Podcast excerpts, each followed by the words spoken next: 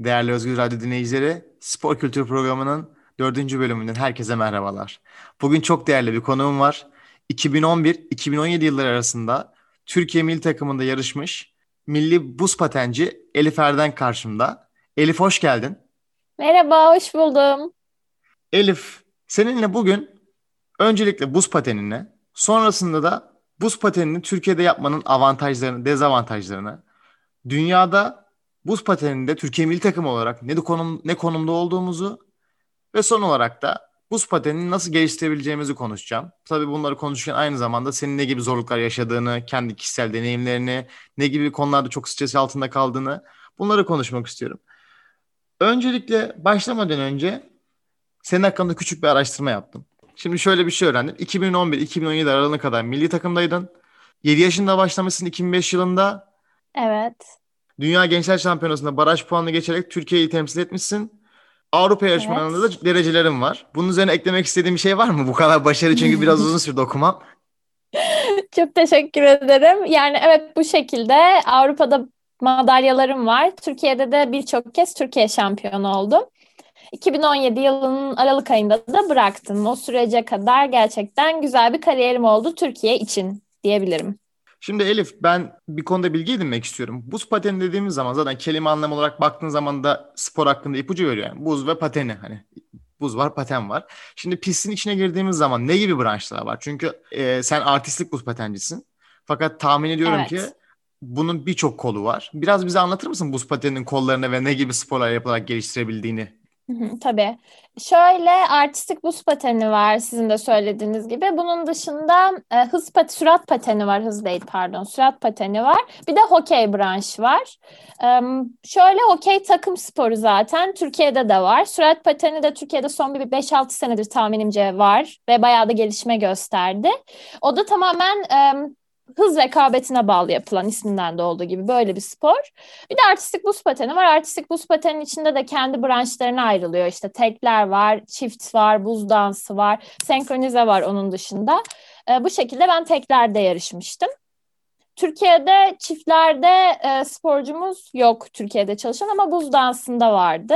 Alper Uçar hatta kendisi e, Alisa ile bayağı bir madalya falan aldılar. Olimpiyata katıldılar ama Türkiye'de çalışmıyorlardı. Aa, ben çok fazla gördüm onları. Ben Türkiye'de çalışmadıklarını bilmiyordum. Yarışmaya başka ülkeden mi katılıyorlar? Yani başka ülkede Tabii. antrenman yapıp Türkiye adına yarışıyorlar. Evet, Amerika'da yaşıyorlardı ve orada çalışıyorlardı. Gerçekten şaşırdım açıkçası. Ya çünkü çoğu sporda, çoğu branşta böyle şeyler var bireysel sporlarda. Yani koşan e, koşucuların uzun maraton koşanlarının da bu tür şeyleri görüyoruz ama tabii normal ama bu patende haber haberimiz olmadığı için e, gerçekten ilginç. Çünkü çok fazla haber de oldular açıkçası. Bundan hiç bahsedilmedi. Evet aynen öyle. Sanki Türkiye'de yetişip olimpiyata gidiyor gibi oldular ama aslında işin aslı o şekilde değil. Peki Elif sen 2005 yılından beri buz pateni yapıyorsun. Hiç katıldığın evet, bir yurt dışı kampı oldu mu? Tabii oldu. En son şöyle 2017'den gideyim. Aslında biraz zaman doldu o yüzden karıştırıyorum artık ama en son İtalya'ya gitmiştim. Orada yaklaşık iki ay kalmıştım. Onun dışında Amerika'da Colorado Springs'te kampa gitmiştim. Üç hafta kalmıştım. Orada olimpiyat şampiyonlarının hocasıyla çalışmıştım. Rafael Arutanian. O benim hani en e, ağır kampım olmuştu benim için. Çok güzeldi. Gerçekten inanılmaz verimliydi. Onun dışında Almanya'ya gitmiştim. Oberstdorf orada çalıştım 3 aya yakın. Ne gibi ne gibi farklar gözlemledin? Yani Türkiye'deki bir sporcu Amerika'daki sporcuya göre ya da Almanya'daki Oberstdorf'taki sporcuya göre avantajlı mı, dezavantajlı mı? Teknik olarak ne gibi farklılıklar var? Ya da şöyle söyleyeyim, acaba fizik tedavi anlamında ne gibi farklılıklar var? Çünkü şunu biliyorum, ben ben de yurt dışında spor yaptım, Türkiye'de de spor yaptım ve gerçekten teknik olarak sağlık açısından, iyileşme anlamında spor olursa Türkiye'de bir antrenmandan sonra bir esnetme yaparız, geçer gider. Şimdi yurt dışına bir bakıyoruz, ben Almanya'da futbol oynuyordum. Bir fizik tedavi antrenmanı oluyordu.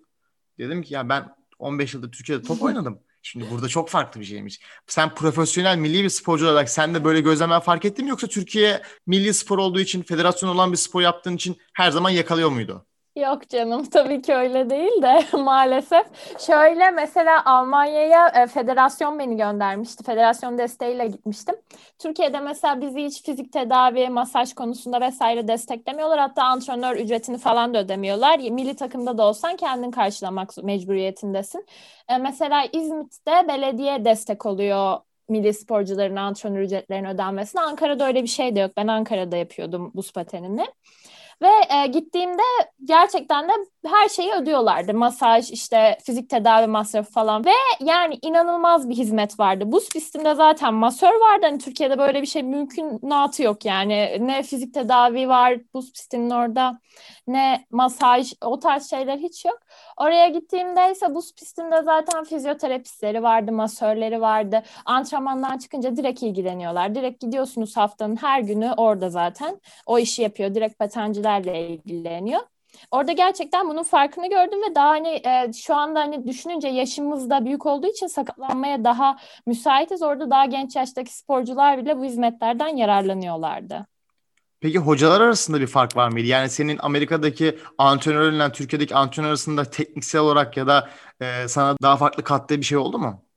Tabii şöyle antrenörlerin bir kere sayısı çok fazla orada Türkiye'ye göre. Hani bir antrenörle eğer yürütemediyseniz daha fazla seçeneğiniz var. Bunun dışında da antrenörler çok bilgili ve bilinçli, çok deneyimli. Türkiye'de şimdi Türk altyapısından gelen hocalar daha e, az gelişmiş, şu açıdan dolayı daha az gelişmiş. Türkiye'de çok yeni bir spor sonuçta. Ama yurt dışına baktığımızda öyle ilerlemiyor. Gerçekten çok deneyimliler, çok profesyoneller ve e, bunu her şekilde teknik açıdan hissediyoruz yani. Birazcık fazla takip ediyorlar aslında son teknik gelişmeleri buz pateninde yurt dışındaki hocalar. Ben bunu gözlemledim gittiğimde.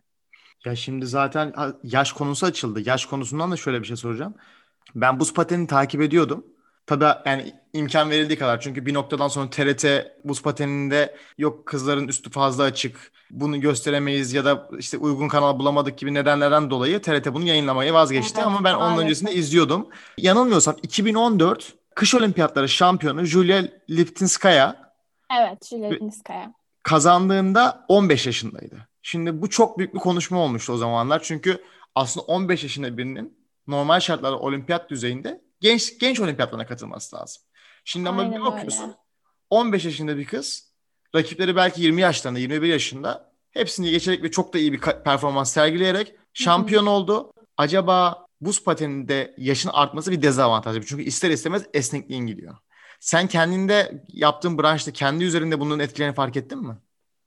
Tabii şöyle 15 e, yaşında olimpiyat şampiyonu oldu Lipniskaya. Onun ardından devam eden süreçte her yeni gelen buz patenindeki şampiyon özellikle Rusya e, özelinde konuşursak hep o yaşlarda oldu. Yani şöyle 15-16 yaşında parlıyorlar, şampiyon oluyorlar, devamı yok. Bırakıyorlar yerine yenisi geliyor gibi oldu. Bu da şu şekilde açıklanabilir aslında. Çok ağır bir spor bir kere ve kadınlarda ergenlikten sonra tabii ki çok büyük bir farklılık oluyor vücudunda yağlanmasıyla. Bunu da gözlemliyoruz anlıyoruz. Şöyle o 15-16 yaşında henüz daha yani ergenliğe doğru düz girmemiş ki aslında küçük çocuklar buz pateninde başarı elde etmiş oluyor. Ergenlikten sonra onlar gerilemeye başlıyor. Onun yerine yenisi geliyor. Bunun yanında bir de benim kendi kişisel gözlemim çok fazla sakatlık artıyor. Çünkü yaptığımız ağır bir spor. Kadınlar için de kadın vücuduna göre ağır, erkekler için de erkeklere göre onların dörtlülerle falan yarışıyorlar. O sebepten dolayı da vücut da bir yerden sonra kaldırmıyor. Ona göre daha az antrenman yapmak gerekiyor örnek vermek gerekirse. 15-16 e, yaşındaki çocuğun yaptığı antrenmanla da daha ileriki yaşın biri olmuyor. O sebepten dolayı da aslında e, genç olmak bir avantaj haline geldi. Hatta şey gündemdeydi. İşte yaş sınırı yükseltilsin. Çünkü haksızlık oluyor. 23, 24 hatta 27, 28 yaşlarına kadar kayan patenciler var. Onlar da 15 yaşındaki çocuğun aslında teknik olarak yarışması bir haksızlık yaratıyor diye gündeme geldi ama henüz bir değişiklik olmadı. Hala yarışabiliyorlar. Elif gerçekten bu bilgi için çok teşekkür ederim. Çünkü hiç yani konuşulmuyor. Bunun farkında değiliz. Bir de içeriden biri olarak senden duymak, yıllarca bunu yapmış çok hoş gerçekten. Peki şöyle bir şey soracağım. Şimdi dünyanın birçok yerinde, birçok branşında sporculara, bireysel sporculara özellikle sponsor desteğini görüyoruz. Sen bir buz patenci olarak sponsor desteği aldın mı? Milli takımlar sana bir destek sağladı mı? Yoksa kendi sponsorunu kendin bulmak zorundaydın? Federasyon belli bir şekilde destek oluyor milli takımdaki sporculara. Özellikle de hani ilk ikide, ilk üçte ise yarışmalara yolluyor örneğin ama hani o yarışmaları da aslında kendi hakkımızla puan kazanmış oluyoruz. O şekilde gidebiliyoruz. Yani bir lüks olmamalı kesinlikle tüm dünyada. Değildi aslında. Onun dışında e, federasyon yazın kamplara yolluyor mesela. Ufak tefek desteklerde bulunuyor ama bu kesinlikle yeterli değil. Çünkü buz pateni aslında bayağı masraflı bir spor. Hani çeliğinden patenine kadar gerçekten pahalı. Antrenör ücreti vesaire. O yüzden de eğer e, bütün masrafları karşılamak istiyorsak kendi sponsorumuzu bulmamız lazım. Ben bulamadım kendi sponsorumu. E, bulan da çok görmedim Türkiye'de açıkçası. Çünkü e, sizin de dediğiniz gibi zaten popüler bir spor değil yani Türkiye'de bu pateni. Öyle olunca da çok destek görmüyor bir futbol, basketbol gibi. O yüzden de zor yani sponsor bulmak kesinlikle gerekiyor ama bulması da inanılmaz derecede güç. Elif ben e, bahsettiğim gibi buz pateni yakından takip ediyordum. Buz pateni de hep dikkatimi çeken bir olay olmuştur. Çünkü genelde alışık, görmeye alışık olmadığımız bir şey. Ee, Birleşik Arap Emirlikleri'nden katılan Zahra Lare diye hatta yanılmıyorsam e, olimpiyatlarda yarışan tek türbanlı sporcu diyebiliyorum. Yok ki olimpiyatlarda yarışamadı. Öyle mi? Nerede yarıştı acaba? Ufak tefek yarışmalara gidiyordu açıkçası yani daha e, barajın olmadı, puan barajın olmadı. Demek ki öyle bir reklamı yapılmış ki ben hani o kadar Instagram takipçilerinden tut Twitter paylaşımlarına kadar o kadar takip edilen bir yarışmacı ki ben onu olimpik seviyede bir yarışmacı olarak düşünüyordum. Tabii ki başarılı bir sporcu. Sonuçta buz pateninde bir noktaya gelmiş sporcu ama izlediğim en iyi sporculardan biri değildi. Fakat sponsorlarına bakıyorum Nike, Powerade. E, sponsorlu çok ciddi sponsorlar var. Sence sen Türkiye'de türbanlı bir sporcu olsaydın sponsorların daha fazla olur muydu? Evet, tam olarak söylediğiniz gibi kesinlikle çok büyük bir başarısı olmayan bir sporcuydu. Kendi ülkesi için evet olabilir ama e, gerçekten olimpiyatlara vesaire gidemedi yani. Türkiye'de onun seviyesinin hayli üstünde olan birçok sporcu var. Ve hani hiç öyle bir desteğe maruz kalmadık. Bence kesinlikle türbanlı olsaydık, türban taksaydım bir destek bulabilirdim Zahra'nın yaşadığı gibi. Zahra gibi hani Nike sponsoru olan mesela Evgenia Medvedeva var. E, o olimpiyat şampiyonu, dünya şampiyonu, buz patenin en ünlü sporcularından biri. Zahra ile hani düşünün bir Zahra Nike sponsoru bulabilmiş kendine bir de Evgenia Medvedeva öyle söyleyeyim aradaki farkı gerçekten de bence önemli. Büyük bir ihtimal türbanla yarışsaydınız Aynı şekilde televizyonda da TRT1'de de yayınlanırdınız. Kesinlikle Eskiden ve tüm haber gibi. kanallarına çıkardık yani. Hiçbir başarı elde etmesek de türbanla kaydı diye bayağı haber olurdu yani. Çünkü hiç medyaya yansımadı bizim başarılarımız yani benim de diğer arkadaşlarımın da. Elif seninle bu branşta yaşadığın stresleri, zor anları konuşmak istiyorum ama öncesinde bir müzik molası verelim. Müzik molasından sonra tekrar kaldığımız yerden devam edelim. Les Pensie's'den The Architect şarkısını sizinle paylaşıyorum. Müzik arasından sonra tekrar birlikteyiz. Hey! Orada kimse var mı? Sesimi duyuyor musunuz? Özgürüz Radyo. Özgürlüğün sesi. Biz buradayız. Değerli Özgürüz Radyo dinleyicileri, müzik molasından sonra tekrar birlikteyiz. Elif Erdem'le buz patenini konuşuyoruz. Şimdiki konumuz Elif'in milli buz patenci olarak kariyeri boyunca yaşadığı kişisel zorlukları, ne gibi konularda zorlandığını konuşacağız. Elif ben öncelikle şöyle bir şey sormak istiyorum sana. Buz patenindeki en büyük skandallardan biri, yani skandal demeyeyim de izleyicinin üzülmesine veya sporun hareketlenmesine neden olan konulardan biri buz patencinin yere düşmesi. Çünkü buz patenci yere düştüğü zaman arkadan böyle bir aa sesleri, buz patencinin hiçbir şey olmamış gibi gülerek kaymaya devam etmesi, ayağa kalkma çabası. Tabii o anda puanlar falan kırılıyor. Ben şunu çok merak etmişimdir. Şimdi havada jump atarken sen düşeceğini önceden mi biliyorsun? Yani çıkışını, kalkışında böyle bir sıkıntıya girdin mi hissediyorsun? Yoksa düşünce mi hissediyorsun? Yani ayağını yere değince ben düşüyorum mu oluyorsun? Onu sen nasıl bir noktada fark ediyorsun? O o kadar ilginç bir şey ki bazen hani her şey aşırı yolunda gidiyor ve havada böyle gayet mutlu bir şekilde dümdüz döndüğünü zannediyorsun hop yerdesin. Bazen de daha campa çıkarken anlıyorsun hani pateninin o ön kısmında mesela tırtıl var hani orayı tam vuramamışsın. Bir zıplıyorsun diyorsun ki gitti gitti bu cam düşeceğim ve direkt yeri boyluyorsun yani. O tamamen hani bilmiyorum aslında tam neye bağlı ama bazen anlıyoruz yani çıkış hatalıysa anlıyoruz düşeceğimizi daha havaya çıkarken anlıyoruz bir şeylerin ters gittiğini. Bazen de havadaki dönüş sırasında yamulabiliyoruz. Çok fazla etkileyen faktör var. Bazen işte anlamıyoruz. Tam yere düşünce fark ediyoruz ki gitti. Şimdi düşüyorsun. Herkes de izliyor seni. Bir süre böyle yerde kayıyorsun tabii. Yani doğal olarak buz pateni. Yerde kayıyorsun. O, o aşamada şey düşünüyor musunuz? Ya ben kalkacağım ama bu yarışma gitti. O moraliniz düşüyor mu yoksa kalkayım bir jump'ta atayım hiç düşmeyeyim gibi mi oluyor yoksa düştüm ben artık kayayım zamanım bitsin koreografim bitsin mi diye düşünüyorsunuz? O şöyle oluyor. Örneğin bir yarışmada yani yarıştığımız kişilere ya da denediğimiz harekete bağlı bir kere. Çok zor bir hareket deniyorsak puanı daha yüksek oluyor. Yere düşününce de kesilen puana göre yine daha fazla puan alıyoruz mesela. O durumda aslında motivasyon çok kırılmıyor. Tamam bunda düştüm ama daha bir sürü hareket var. Bu da zaten zor bir şeydi gibi düşünebiliyoruz ama e, şey olabiliyor mesela bir kere düşüyorsun sonra diyorsun ki neyse ben devam edeyim. Hani programı elimden geldiğince iyi çıkarmaya çalışayım. Hop bir kez daha düşüyorsun. Ondan sonra bir gelen aşırı bir hayal kırıklığı hissiyle programın devamı daha da fena bir şekilde gidebiliyor. Bazen hatta olimpiyatlarda falan da görüyoruz 4-5 kere düşen kişileri görüyoruz. Diyoruz ki gününde değil yani. Gerçekten hiç belli olmuyor. O psikoloji de çok garip bir psikoloji yani. Hani o devam etme motivasyonunu bulmak ve bulamamak yarışmaya göre değişiyor. O anki duruma göre değişiyor. Değişik. Bireysel sporcu olmak çok farklı. Ben yıllarca top oynadım. Çok kısa bir süre futbol oynadım ama futbol profesyonel olarak oynasam da bir takım sporu. Ve takım sporu olduğu için takım arkadaşlarım var ortak bir amaç için oynuyorsun. Şimdi bu spor de bireysel spor.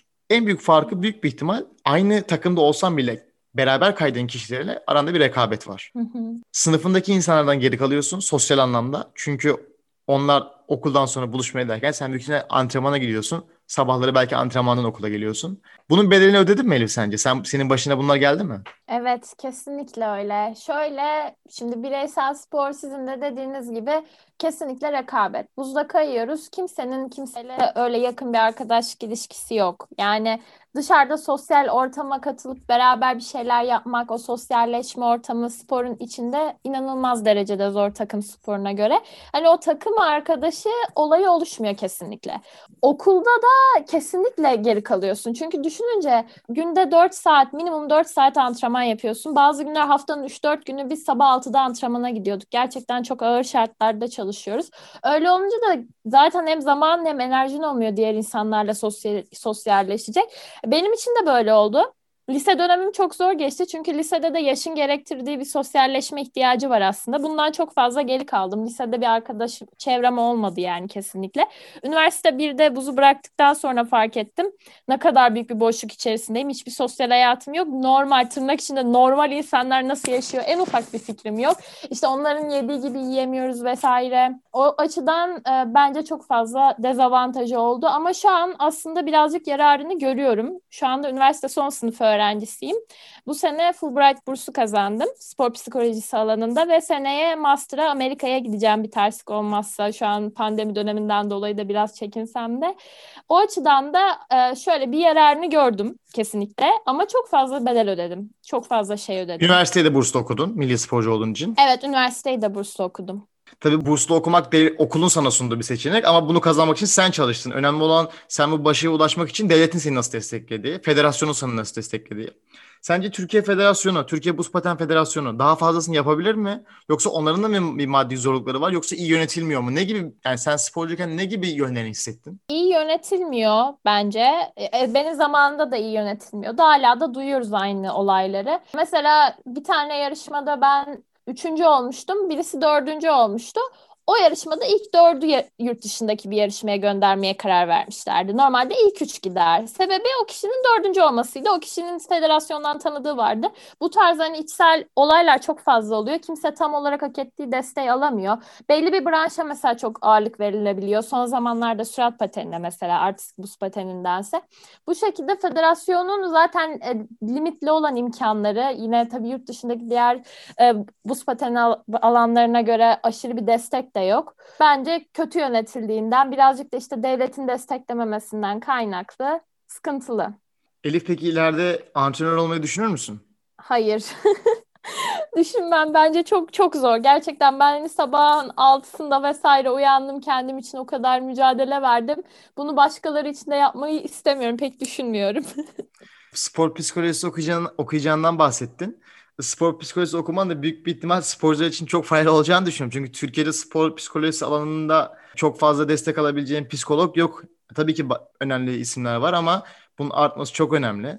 Peki sen spor psikolojisini okuduktan sonra Türkiye'ye gelmek ister misin Amerika'dan yoksa orada mı kalmak istersin? Şöyle bursun koşulu olarak iki sene Türkiye'ye dönmem lazım ya da Avrupa'da bir yerde yaşayabiliyorum yani orada oturma izni alamıyorum.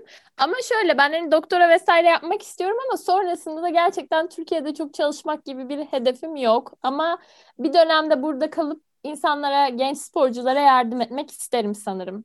Bunca sene ben çektim hani onlar da çekmesin. Elif son bir sorum var. Buz pateniyle alakalı aynı zamanda senin kendi sporcu kimliğinle alakalı bir şey. Şimdi buz pateni gibi daha estetik gerektiren sporlarda çok ciddi bir diyet yapman gerektiği konuşuluyor. Çünkü bu sonuçta futbolcular vücutları tabii ki de fit ya da atıyorum basketbolcuların ama buz pateninde direkt olarak estetik söz konusu. Çünkü puanlaman estetik puanlaman diye bir şey var. Hiç kimse bir basketbolcu estetik değil diye kötü basketçi demiyor tabii ki de. Sen nasıl bir beslenme düzeni yaptın? Yani sen bana şimdi 5 sene ben çikolata yemedim gibi bir şeyle karşı karşıya kaldığını söyleyebilir misin? Şöyle 5 sene çikolata yemedim diyemem ama gerçekten 5 sene çok az çikolata yemişimdir yani. inanılmaz az normal bir insanın tüketebileceği. Ee, sizin de dediğiniz gibi Zaten bu yüzden sporlar... olimpiyat şampiyonu olamadınız herhalde. Aynen o çikolatalar yüzünden olamadım. yani çok zor. Gerçekten bu estetik sporlarda o üzerindeki baskı hani de televizyonda, filmlerde, dizilerde falan şu an Netflix'te de çok aktif olarak yansıtılıyor ve çok doğru. Gerçekten çok büyük bir baskı var ve benim çektiğim baskıdan da daha fazlasını çekenler var. Örneğin olimpiyat seviyesinde yarışanlar. İşte 2014 olimpiyat şampiyonu Julia Lipniskaya'dan bahsettik mesela. Kendisi anoreksiye oldu 2015 yılında galiba emin değilim tam yılından. Ve bir sene hastanede yattı. Tedavi gördü. Sonrasında buz patenlerini yakmış yani. Görmek istememiş. Öyle şeyler okudum internette ne kadar doğru bilmiyorum ama. Çok fazla bir baskı var ve yeme bozukluğu çok yaygın bizim spor dallarında. İşte bunlarla ilgili de araştırma yapmayı çok istiyorum. Hevesliyim bu konuda. Gerçekten çok zor. Yani bu bıraktıktan sonra da kilo almayan yok denecek kadar azdır. Ya her spor dalında alınıyor ama bundaki bir ayrı seviye çünkü çok fazla bir kısıtlama var. Çok uzun seneler süren. Elif gerçekten e, çok ilgimi çeken bir sohbet oldu. Çünkü bilmediğim çok fazla şey öğrendim. İşin içinde, işin içinde olan biriyle konuşmak çok farklı bir boyut kazandırdı. Çünkü buz pateni benim için Türkiye'de doğmuş biri olarak hayatıma yanılmıyorsam çok eskiden televizyonda yapılmış buzda dans yarışmasıyla girdi. Ondan Hı-hı. sonra kendim ilgimi çekti ve takip etmeye çalıştım. İşte İlhan Mansız Alman buz pateni eşiyle beraber çiftler kaydedilen Almanya'da onları biliyoruz. Aynen. Yani. O da medyatik olduğu için ama bu tarafını öğrendiğimiz için çok mutluyum. Umarım sen de istediğin başarılara yakın zamanda ulaşırsın. Spor psikolojisi alanında çok mutlu olursun. Eğitimini tamamladıktan sonra ne yapmak isteyeceğine karar verirsin. Çok teşekkür ederim. Ben çok teşekkür ederim. Çok mutluyum burada yer aldığım için ve davet edildiğim için. Çok teşekkürler. Çok keyifli bir konuşmaydı. Değerli Özgür Radyo dinleyicileri, bugün Elif Erdem'le buz patenini konuştuk. Artistlik buz pateninin kariyerine ve yaşadığı zorluklara değindik. Nasıl zorluklar yaşadığını, nasıl geliştirebileceğini, sponsorluklar konusunda ne gibi sıkıntılar yaşadığını konuştuk. Haftaya spor kültürünün yeni programıyla görüşmek üzere. Hoşçakalın.